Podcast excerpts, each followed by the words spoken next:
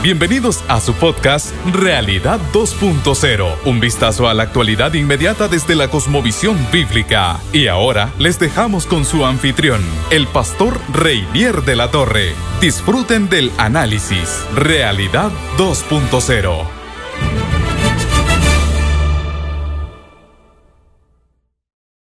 Bueno, qué alegría, qué bendición, qué privilegio poder volver una vez más a abrir este espacio y a compartir con ustedes, aunque sea así a, la distancia, por supuesto, ¿verdad? En este, un nuevo episodio de su podcast Realidad 2.0. Recuerda que yo soy el pastor Reinier de la Torre y estoy muy feliz de poder abrir este espacio y poder eh, analizar y pensar y juntos echarle una mirada crítica a la realidad que estamos viviendo, ¿verdad? Al, al momento donde estamos sirviendo al Señor, donde Dios nos ha puesto a ministrar que está lleno de cosas sumamente importantes, interesantes y desafiantes. Así que qué bueno, qué bueno que usted esté ahí, qué bueno que nos escuche, qué bueno que puedo contar con su fidelidad en este tiempo que para mí es una bendición tremenda, es un placer.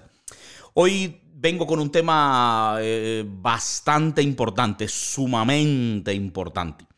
Eh, reconozco que tuve que hacer una especie de, de alto en el... Eh, ¿cómo decir?, e, en, el orden que llevaba, en el orden que llevaba de temas. He, intentado llevar un orden de temas, he intentado que además de, escoger uno de los temas y hacer una especie de, unidad con cada uno de ellos, ¿verdad? Para poder eh, entenderlo dividido así en pedacitos pequeños, he intentado también llevar, lo cual no es nada fácil, llevar una, especie de orden cronológico o, algún tipo de orden en los temas, pero es bien difícil, bien complejo.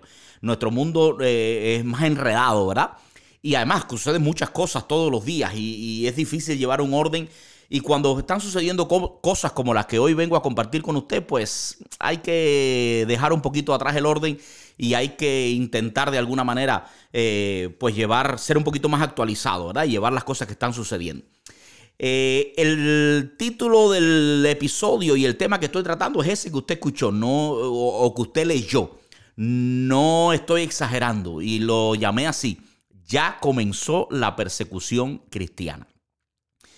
Algunos podrán decir, mm, yo creo que eso es una exageración total. Bueno, ojalá y lo fuera. Ojalá y lo fuera. Ojalá y, yo esté eh, solamente alarmándome por gusto. Y ojalá y que el tiempo no me dé absolutamente la razón. Y ojalá a mí y a muchos otros que están hablando de este tema, ojalá y, no suceda. Quiera Dios y al final esto sea solamente eh, una ilusión lo que tuvimos, pero mm, desdichadamente no soy tan optimista al respecto. Y creo que sí, que tenemos eh, suficientes argumentos para pensar que ya comenzó la persecución cristiana. Comienzo aclarando algo. Cuando, cuando digo que ya comenzó la persecución cristiana, me estoy refiriendo en esa parte del mundo que conocemos como mundo libre, como mundo democrático, donde hasta hace nada, hasta hace poquito era impensable que apareciera algo así nuevamente como la persecución religiosa. Eh, no me estoy refiriendo a otra parte del mundo donde no ha comenzado porque es que nunca ha terminado. Desgraciadamente, en nuestro mundo la persecución religiosa, la, persecución de una persona a causa de su fe, es común, es frecuente. Eh, escuché en algún momento que en el siglo, el siglo XX fue el, siglo más sangriento, donde más persecución religiosa hubo, el siglo XX, algo que me conmocionó porque no parece encajar en nuestra mente con la idea de modernidad que nosotros estamos viviendo, ¿verdad? Y el siglo XXI pues no tiene nada de diferente. Eh, hay países donde la persecución religiosa es el pan de cada día. Eh, estoy hablando, por ejemplo, de países con tradición eh, de dictaduras, países comunistas como China, como Corea del Norte, como Cuba, incluso mi país. Yo no conozco ninguna persona que haya muerto en Cuba por su fe, no conozco ninguna persona que haya tenido que dar su vida, no creo que haya existido una persona, pero tampoco se puede decir que en Cuba hay libertad religiosa, para nada. Hay coacción, hay toda una serie de limitaciones, hay toda una serie de discriminaciones con respecto a las personas creyentes, la ha habido desde el 59, la ha habido en, muchas de sus manifestaciones. Y hay otros países, por supuesto, de tradición islámica, donde, donde los creyentes, ser, cristiano es un, eh, eh, como diría alguien, es un deporte de riesgo.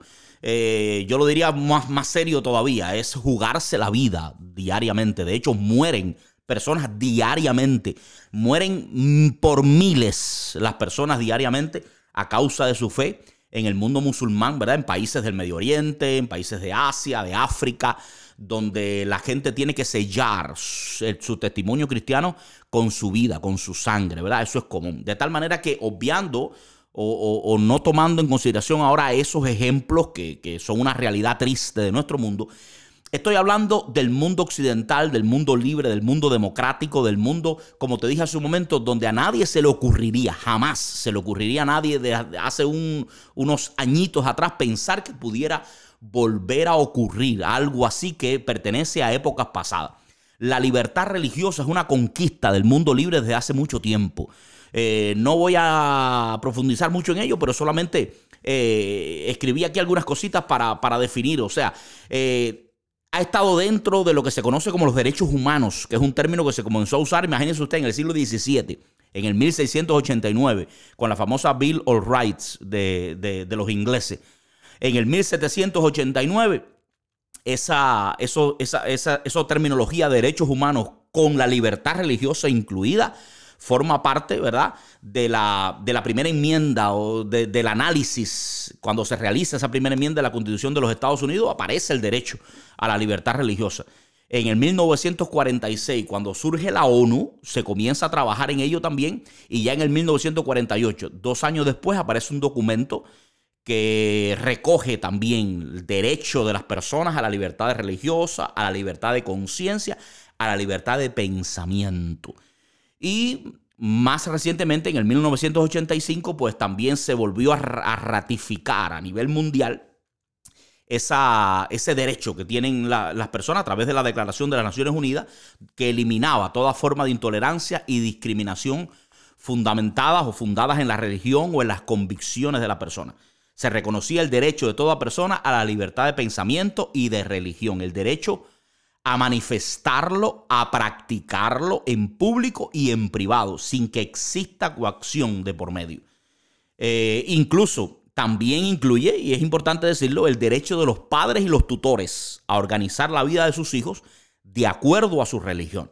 O sea que la libertad de religión es una conquista, una conquista ya con, siglos de evolución, con siglos de procesamiento, ¿verdad? En nuestro mundo para llegar a lo que hoy disfrutaba nuestro mundo, por lo menos el mundo, vuelvo y repito, occidental, libre, democrático, que era esa libertad de que cada persona pudiera disfrutar de su fe o pudiera practicar su fe sin limitantes, sin discriminación, sin persecución, ¿verdad? Cosas que eh, la humanidad había reconocido, toda vez que, que, coartar la libertad religiosa ha sido por siglos también causa, por supuesto, de desavenencias, de guerra, de muerte y de, y de grandes problemas.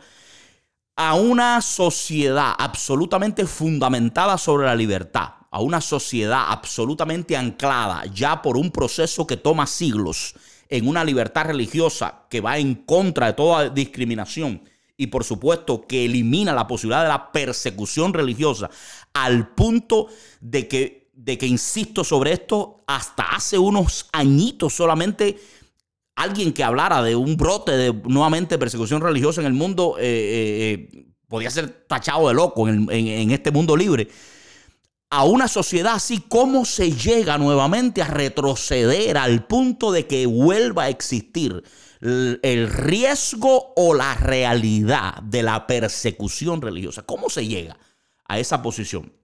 Bueno, se llega a través de una conocida nuestra, de algo que ya está también explicado en uno de los, en uno de los episodios anteriores de nuestro podcast y que seguramente usted ha oído de muchísimas fuentes más porque se ha hablado mucho de ello.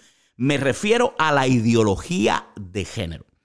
No voy a explicar exactamente qué es la ideología de género porque hay episodio, hay un episodio dedicado a ello. Además, habrán otros también en el futuro porque esto es un fenómeno tan complejo, tan grande, tan importante que un episodio de 15, 20 minutos es imposible eh, hablar todo. Pero no es el tema ahora. Solamente eh, recordar que es un grave error antropológico, ¿verdad? Es una manera errónea de, de concebir al ser humano, de concebir la naturaleza humana o, diríamos mejor, de eliminar la naturaleza humana y decir que el ser humano no tiene nada de constitutivo, de, naturaleza, de propio, de, de natural, sino que es un ente cultural formado. Y es una ideología que, por supuesto, su mayor expresión tiene que ver con la sexualidad humana, ¿verdad? Con esta visión de la sexualidad humana eh, que tiene una eh, eh, propensión favorable hacia la homosexualidad, hacia el aborto, hacia una serie de manifestaciones de la sexualidad, por supuesto, que, que, están en consonancia, diríamos, con el materialismo más fuerte. Eso lo hablamos también en aquel episodio, con el existencialismo más profundo, ¿verdad?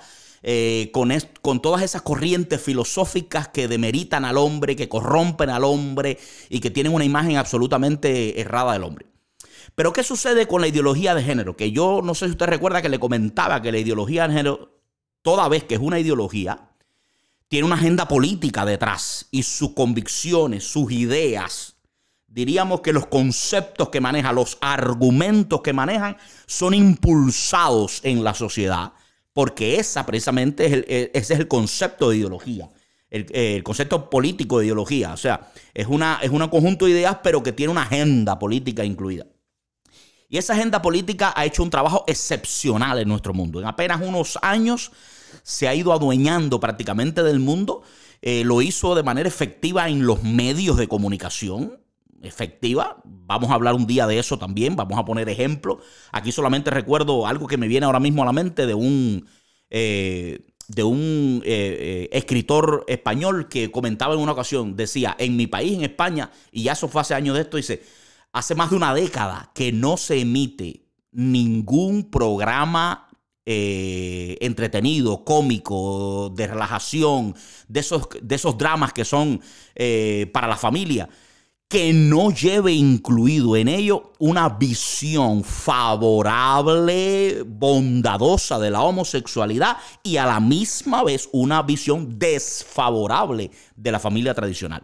Siempre hay o un gay o una pareja gay que son que, que casualmente siempre son jóvenes, apuestos, honrados, bondadosos, con, una, con, una, con un carácter atractivo y siempre hay casualmente alguna familia, al menos una familia tradicional, que es disfuncional, donde el padre es un idiota, donde los hijos están en rebeldía completamente contra el padre, donde el matrimonio no funciona bien, donde hay la infidelidad. O sea, esa la ideología de género ha hecho un trabajo espectacular metiéndose en los medios de comunicación y por supuesto los ha invadido. De ahí saltó a la educación y vamos a hablar de eso también. Ahora no tengo tiempo porque si no, no puedo explicarle lo que quiero.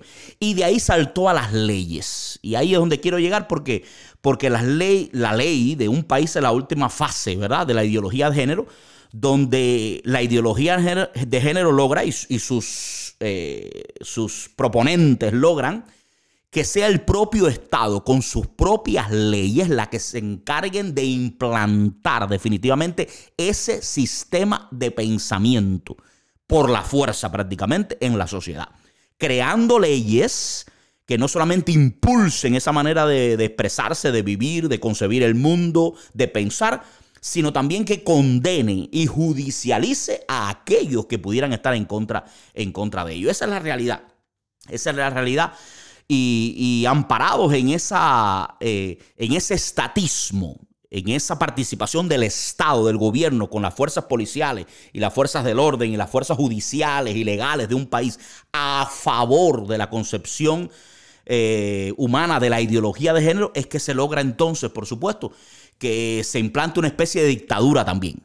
Por eso no nos parece tan raro que volvamos a pensar en la posibilidad de una persecución religiosa. Porque usted recuerda que le dije que las persecuciones religiosas son propias de estados totalitarios, son propias de dictaduras comunistas o dictaduras islámicas o cosas así. Bueno, la ideología de género ha logrado, está logrando y cada vez con más éxito convertir las sociedades eh, que otrora eran eh, democráticas, libres, en dictaduras, donde la propia fuerza del Estado se pone a sí misma en función de obligar, en función de implantar por la fuerza un modelo de pensamiento y un modelo de actuación en sus ciudadanos basados en las ideas de la, de la ideología de género. Y esto es esencialmente lo que produce entonces eh, esta, este riesgo, y más que riesgo, esta realidad de la persecución. Eh, vamos a poner un ejemplo, vamos a poner un ejemplo para que usted, para que usted entienda lo que, lo que le quiero decir. Mire qué interesante.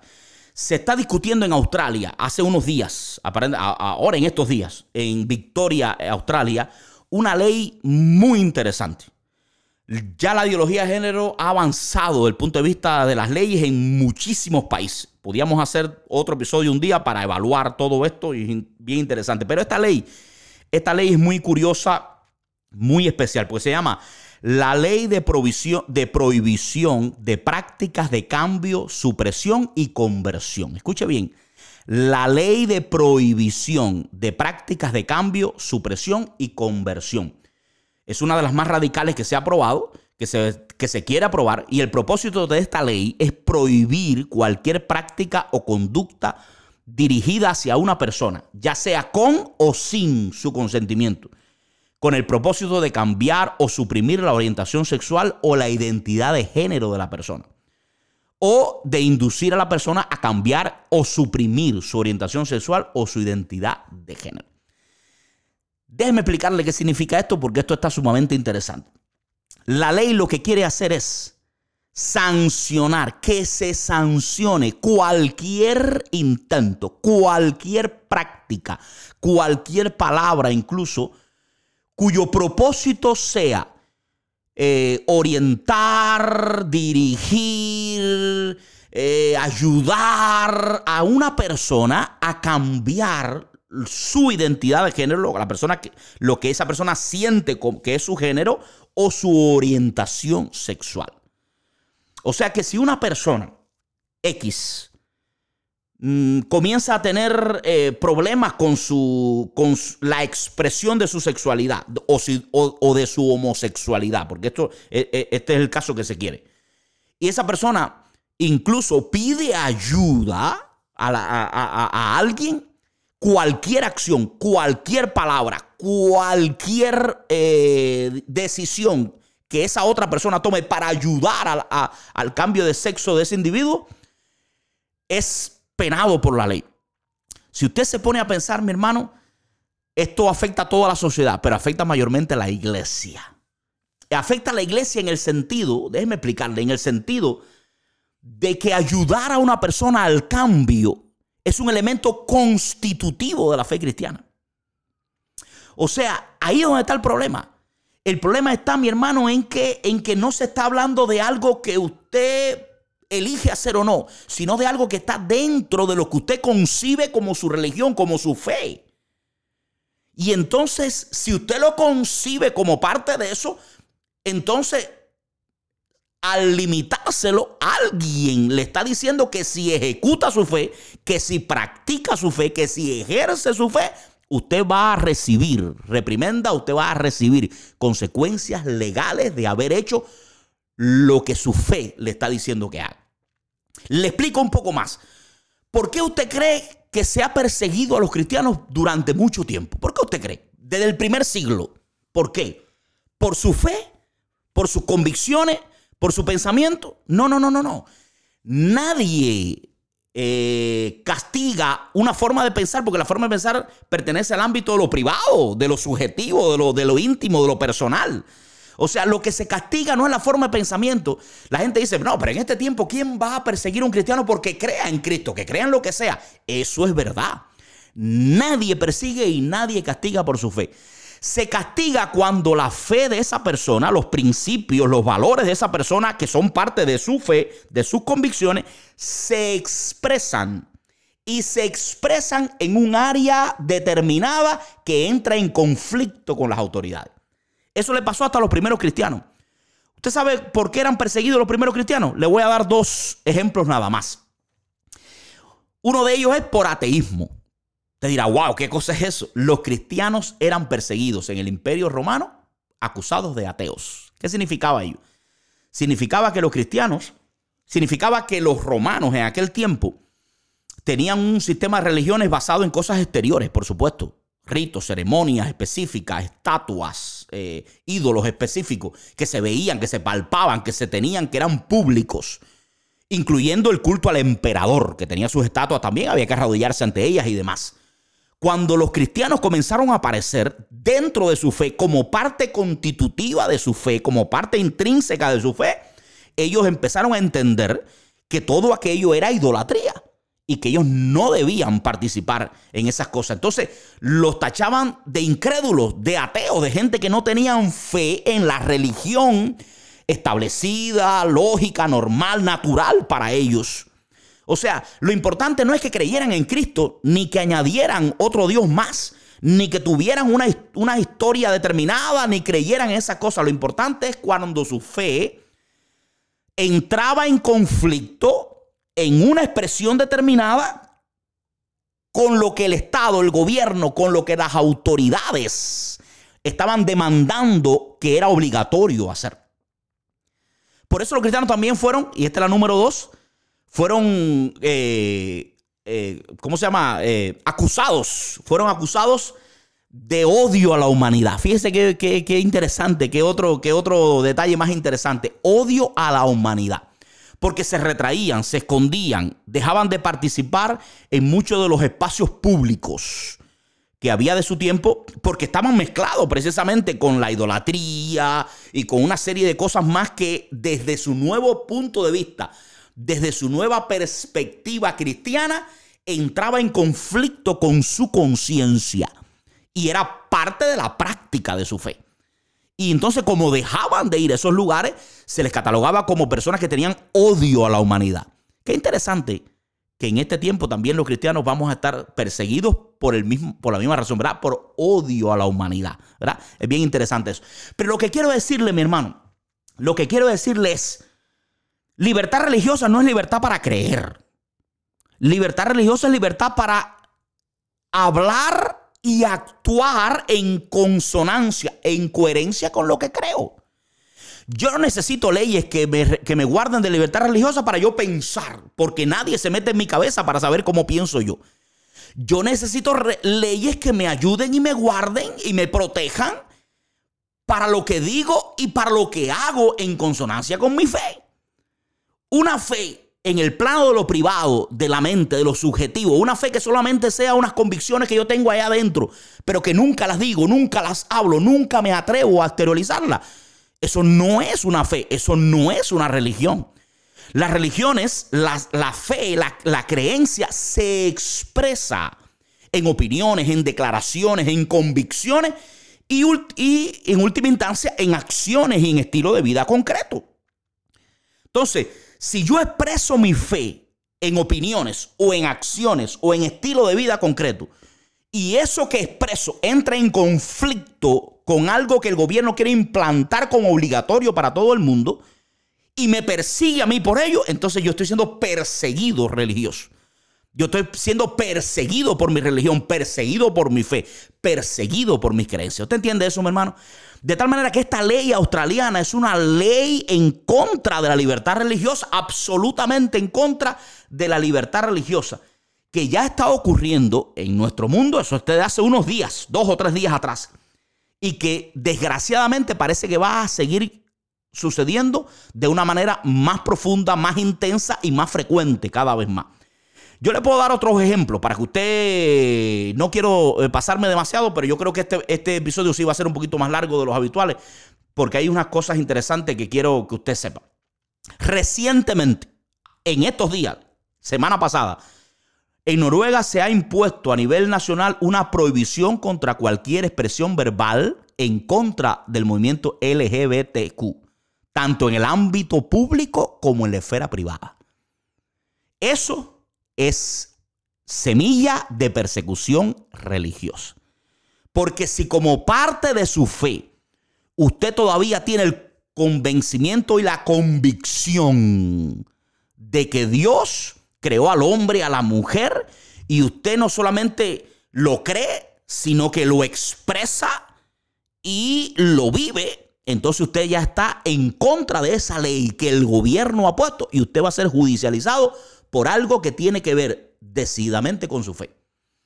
El pastor Olaf Lapsel alemán, fue condenado por un tribunal de Bremen hace tres días atrás a pagar una multa de, de más de 8 mil euros por haber compartido un mensaje sobre la sexualidad en noviembre del 2019.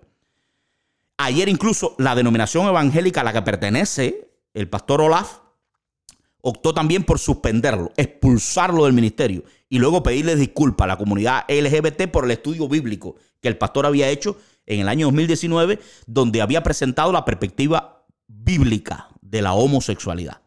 Fíjese cómo están sucediendo las cosas. Y en, Helsinki, hace un tiempo atrás, la eh, Paivi Ras, Rasanen, una política exministra parlamentaria eh, finlandesa, se está enfrentando a varias investigaciones de la policía, sencillamente porque en el 2019 dirigió un tuit a los dirigentes de su iglesia y cuestionó el patrocinio oficial del evento LGBT Orgullo 2019. Y lo hizo acompañar de una imagen de un texto bíblico, el texto bíblico de Romanos capítulo 1 versos 24 al 27 que habla de la sexualidad. O sea, ¿qué hizo esta señora? ¿Qué hizo esta política eh, finlandesa? ¿Qué fue lo que ella hizo al final? Compartir su criterio, compartir su fe, compartir la visión que tiene ella de la sexualidad, compartir un texto bíblico que ella entiende, cree que es su visión de la sexualidad porque es la visión que ella entiende que es la de Dios. ¿Qué está haciendo esta señora? Está viviendo su fe. Eso es ser cristiano, eso es vivir su fe. Vivir su fe no es tener una convicción en lo profundo del alma de que Dios existe. Vivir la fe de una persona es empezar a ver el mundo como Dios lo ve y poner en coherencia mis palabras, mis opiniones, mis acciones y mi estilo de vida en consonancia, en coherencia con eso que creo. Eso es lo que ha hecho esta mujer. Pues está siendo investigada por la policía, está enfrentando serias acusaciones y está pasando por un momento bien difícil a causa de postear en una red social un texto bíblico de Romanos capítulo 1 y estar en contra de una posición de, su iglesia con respecto a la homosexualidad. No ha matado a nadie, no ha hecho ningún crimen, es un crimen solamente de expresar, expresar una convicción religiosa, una convicción de fe que tiene, que tiene esa persona. ¿Tú entiendes eso, mi hermano? ¿Entiendes lo que está pasando en este mundo? Este mundo está creando todas las condiciones para desatar una profunda persecución religiosa a aquellos cristianos que como parte de su fe tienen una opinión específica determinada con respecto a la sexualidad humana. Termino. Termino para no pasarme de 30 minutos en este, en este episodio, que, que, no va a ser la, norma. La norma es volver a los 20 minutos, pero, pero es que yo sabía que este, este episodio era, era complejo. Termino con un detalle los proponentes de la ideología de género son gente, detrás de ellos hay gente muy inteligente. ¿Y qué pasa? Ellos han dicho, cualquier cristiano se puede defender con este argumento, el argumento de que esta es mi fe. No estoy movido por odio, no estoy movido por ninguna cosa rara. Es que esta es mi fe, esta es mi como visión, así yo veo el mundo, así lo hemos visto por siglos. Y se han dado a la tarea de tumbar ese argumento. Yo lo veo así y han hecho un gran trabajo, otra vez, muy efectivo, entre aquellas personas que llamándose cristianas no creen realmente en la Biblia, que hay muchos, se cuentan por miles también, cristianos culturales, cristianos nominales, eh, cristianos que no son cristianos, muchos de ellos tampoco, cristianos liberales, cristianos, un montón de gente que no cree en la Biblia realmente y por tanto no les cuesta ningún trabajo ponerse en posiciones contrarias a las que la Biblia dice. Estas personas están siendo claves en esta lucha, porque ellos están atacando a los cristianos. Hace poco incluso 370 líderes religiosos del mundo mandaron una carta a Bill Johnson, el presidente, primer ministro inglés, eh, pidiéndole incluso también que, que prohibiera las terapias de conversión. Mire qué interesante. Prohibiera las terapias de conversión, o sea, prohibiera cualquier tipo de terapia dirigida a convertir a una persona, a que una persona pasara de un estilo de vida homosexual a un estilo de vida eh, heterosexual. Por supuesto, se esconden, se camuflan detrás de cosas, ¿verdad? Según ellos están evitando eh, algunas cosas que se hacían en los años 80, 70, qué sé yo, que se, se probó hasta electroshock para lograr eso. Pero nadie en este mundo está pensando en esos salvajismos ya. Cuando, cuando se prohíbe toda práctica, y la clave está en toda, para que una persona pase de homosexual a heterosexual, aún con su consentimiento, ahí se está prohibiendo todo, incluyendo una oración. Hasta una oración puede ser catalogada, puede ser tipificada como un esfuerzo de un tercero, de otra persona, para convertir, para transformar a un homosexual en heterosexual. O sea que, y eso es una petición de líderes religiosos, incluyendo líderes cristianos, entre comillas. Ellos, esos líderes liberales, eh, cristianos nominales, culturales, son los peores traidores al Evangelio en este tiempo. Son la gente que está mostrando o intentando mostrar al mundo que la motivación que tenemos los cristianos bíblicos para oponernos a esa visión de la ideología de género no es una fidelidad a la verdad bíblica, sino que es un odio personal. Porque ellos están diciendo al mundo, la Biblia no habla de eso, la Biblia permite la homosexualidad, Dios está contento con la conducta y el estilo de vida homosexual. Si hay cristianos que no están de acuerdo, debe ser porque están llenos de odio. Entonces, ese caldo de cultivo, esa unión de todos esos elementos, está convirtiendo a nuestro mundo y ya lo está haciendo. Ya lo está haciendo. Ya está ocurriendo.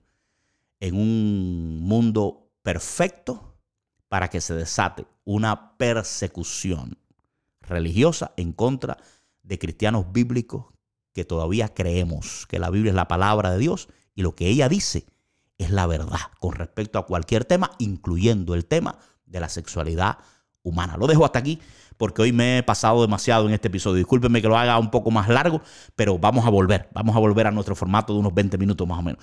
Dios te bendiga mucho, ha sido una bendición, ha sido un placer, un privilegio compartir con usted. Nos vemos en el próximo capítulo.